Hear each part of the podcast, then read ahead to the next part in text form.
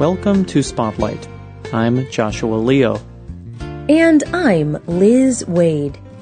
Spotlight uses a special English method of broadcasting. It is easier for people to understand no matter where in the world they live.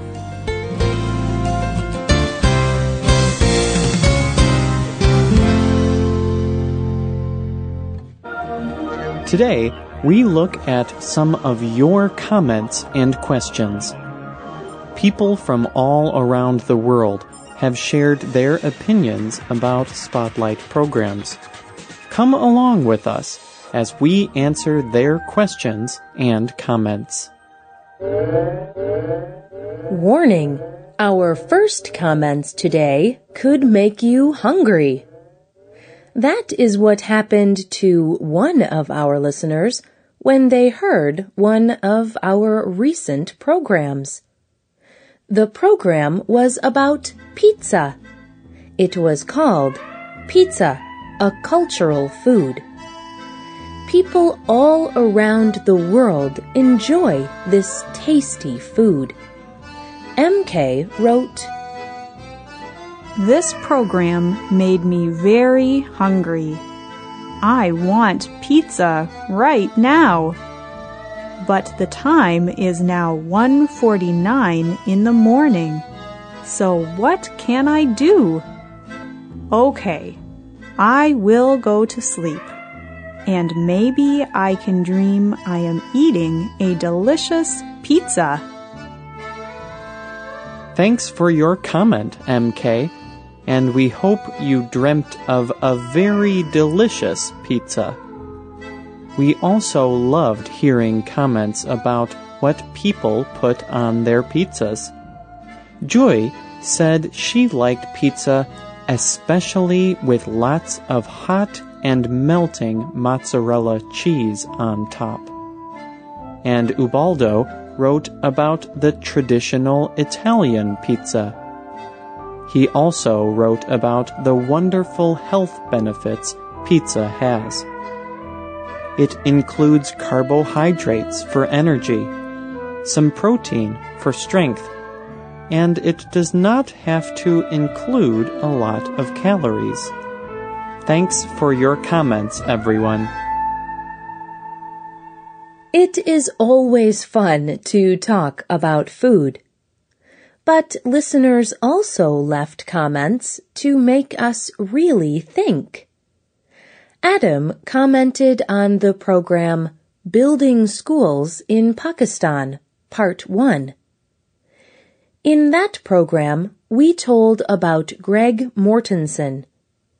He worked to build a school for the children in a poor community in Pakistan. Mortenson believes there is only one way to build peace. That is by giving education to the children. Adam commented on this program. He agrees that education is the best way to change people. He wrote, Education gives us the chance to think widely about events, nature, people, history, religion, and other races. As a teacher, I am thankful to people who build schools anywhere in the world. We all live in our own country, but we all belong to this planet. Thanks, Adam. Adam also wrote about another positive effect of education. It makes people understand the responsibility they have to take care of the animals and the environment around them. Adam, we agree that we all need each other. It is important for people to work in groups to achieve things like peace. Thanks for your comment. One program that showed the power of community was the program Art for Community. In that program, we told about artist Srijata Roy. Roy wanted to give a community in India a place for people to come together. She met some people who opposed her idea. But she also had many supporters. Building the park was sometimes a struggle. But finally, it was a success in the community. Some people wrote to us that they wanted to find the park Srijata helped improve. And Oldman compared the park Srijata worked on with a park near his own community. He said, The park Srijata helped to remodel is very similar to many other parks I know in my community, full of drug addicts and people drunk with alcohol. I think she represents a good example of what everyone should do to preserve things for everybody. Nicoletta has observed similar situations in her area. She writes, Here, in Bulgaria, it is the same. There is a lot of garbage everywhere. There are nice little parks, and different firms build only malls and other buildings. I liked Srijata's idea. She is a brave woman. We all need people like her.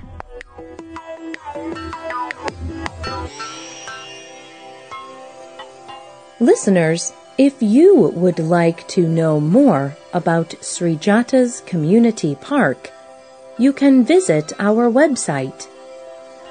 On the script page for that program, we will include a link to Srijata's web blog about the park. And be sure to tell us if you see the park in person. Be sure to also tell us if you work to change a park in your own community. We would love to hear your stories. You can email your experiences to radio at english.net. Like we said before, we always enjoy hearing about your experiences and opinions.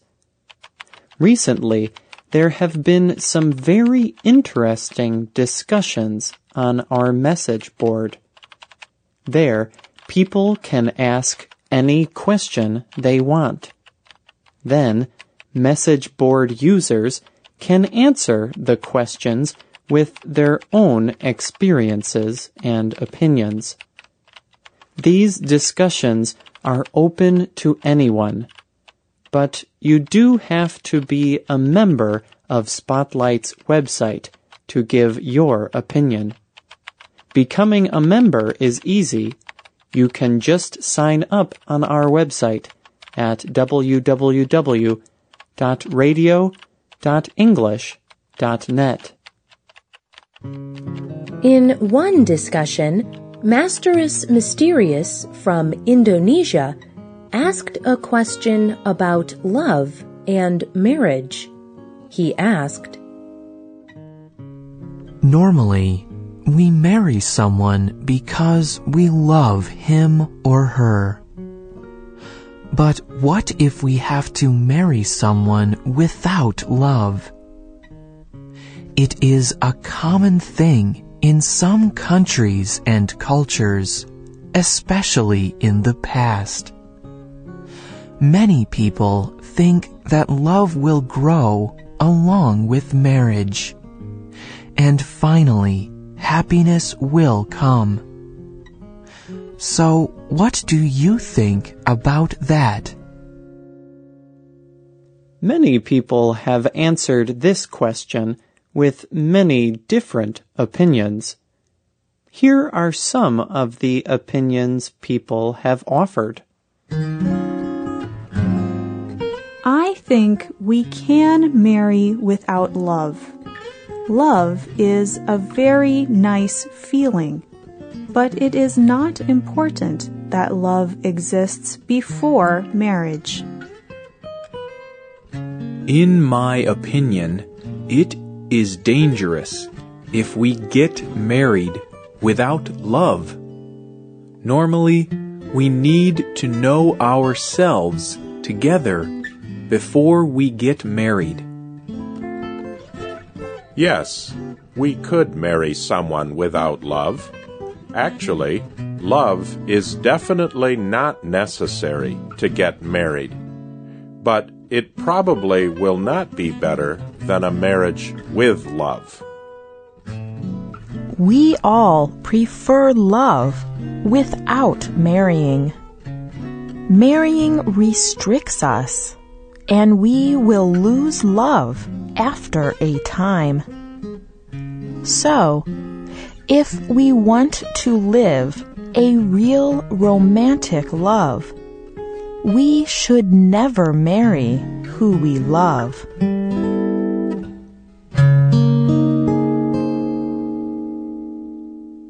Do you see your opinion here? Tell us what you think about this question.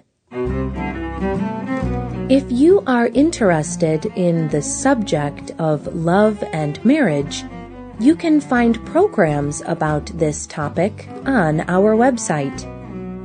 Visit the script page for this program, Listener Mail 102.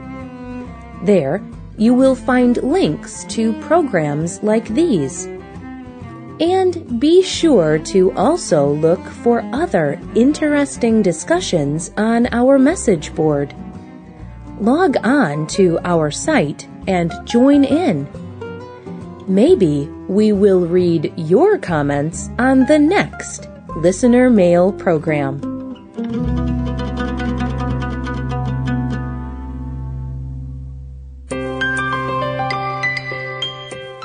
The writer and producer of this program was Liz Waid. The voices you heard were from the United States. All quotes have been adapted for radio and voiced by Spotlight. This program is called Listener Mail 102. You can visit our website at www.radio.english.net. There, you can find more programs, read more scripts, and see our word list. You can also write your comments and questions on the script page of any program, or join in discussions with people from across the world on our discussion page. We hope to see you there. And be sure to join us again for the next Spotlight program. Goodbye.